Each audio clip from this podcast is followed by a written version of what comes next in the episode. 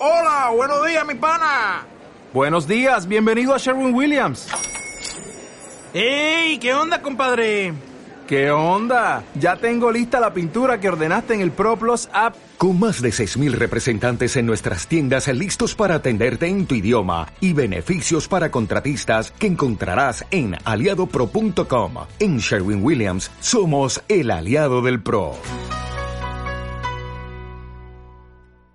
Hoy la Iglesia Evangélica Bautista cumple 50 años de su creación en 1964. Estamos con el pastor David Anone. ¿Qué reflexión nos puede dar al respecto? ¿Qué tal? Muy buenas noches a todos. La verdad, como vos decías, 50 años no se cumplen todos los días, es todo, todo un, aniversario y todo un festejo importante. Y bueno, y para nosotros como iglesia es, es importantísimo el poder llegar, el poder haber permanecido, el estar establecido durante tantos años aquí en el pueblo, eh, siempre tratando de servir a la comunidad y siendo de ayuda, ¿no es cierto?, a las familias que lo necesitan, no solamente en la parte espiritual, sino en todo lo que podamos colaborar y lo que podamos ayudar. Siempre como congregación tratamos de estar metidos en la sociedad, ¿no es cierto? Creemos que la religión de cuatro paredes no sirve, sino que es la, que puede estar al lado de cada uno de nosotros en el lugar donde estamos, en nuestro trabajo, en nuestra casa, con nuestra familia, en cada uno de los lugares. Por eso es que para nosotros es importante el tema de, de poder festejar estos 50 años,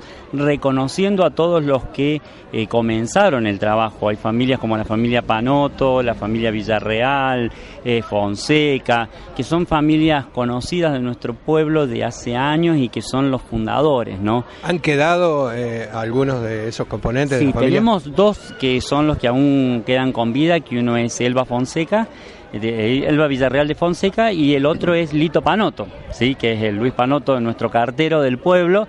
Él era un adolescente cuando se constituyó la iglesia porque los padres de él fueron trasladados de eh, la ciudad de Santa Fe aquí, a Mina Clavero.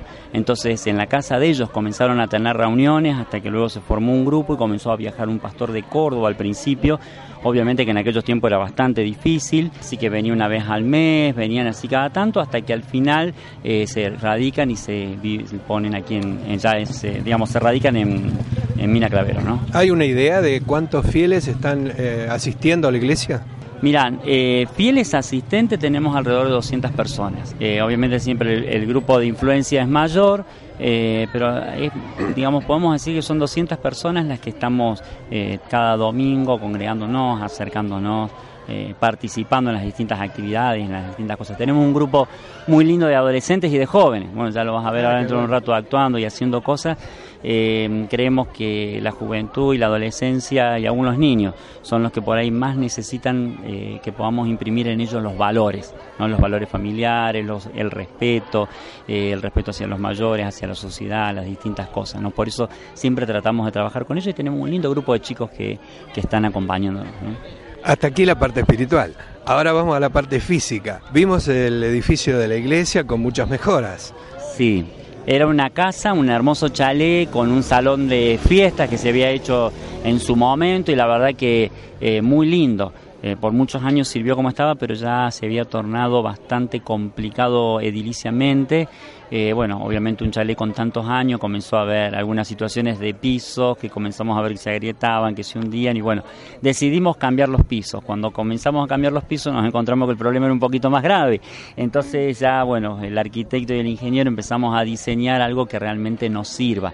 Y teníamos una entrada muy bonita con un jardín muy lindo, pero que era muy complicado. Es, tiene tres metros de altura la escalera.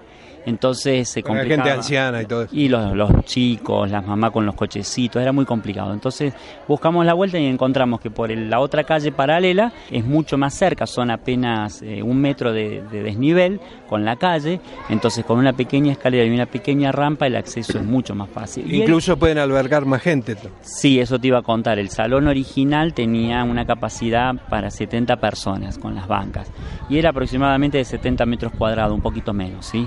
Con la plataforma, con el atrio y todo.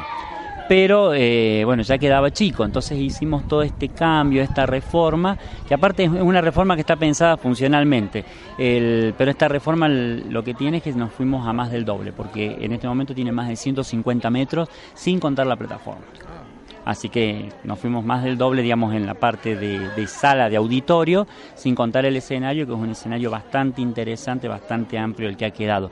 Y yo te decía funcional porque inclusive está pensado de tal forma, si te fijaste hay como dos alas un poco más levantadas, con esas dos alas llevan unas puertas corredizas y se transforman tipo aulas o salas más pequeñas para cursos, talleres que damos Ah, entre semanas. Sí. Tenemos actividades con los chicos, tenemos todo lo que es apoyo escolar, apoyo a la familia, ropero comunitario. Tenemos una escuela de música que funciona desde hace unos cuantos años, eh, se enseña guitarra, batería, bajo, teclado, o sea, los instrumentos básicos. Y después constantemente estamos dando cursos. O bueno, hemos dado cursos sobre violencia familiar, sobre trato, hay una campaña del trato para el buen trato. Hemos estado trabajando, por ejemplo, con lo que es el reciclado de, de ropa, de ropa de adultos, sacar ropa de los chicos, o por ahí de, de ropa que ya no está a la moda, bueno, cómo poderla modernizar. Bueno, siempre tratamos por ahí de hacer ese tipo de cosas que pueden eh, ayudar. ¿Y a partir de cuándo comienzan esos ciclos para que la gente que escucha entienda? Normalmente esos ciclos comienzan a partir de marzo, después de Semana Santa que termina nuestra temporada y se extienden hasta diciembre. ¿No?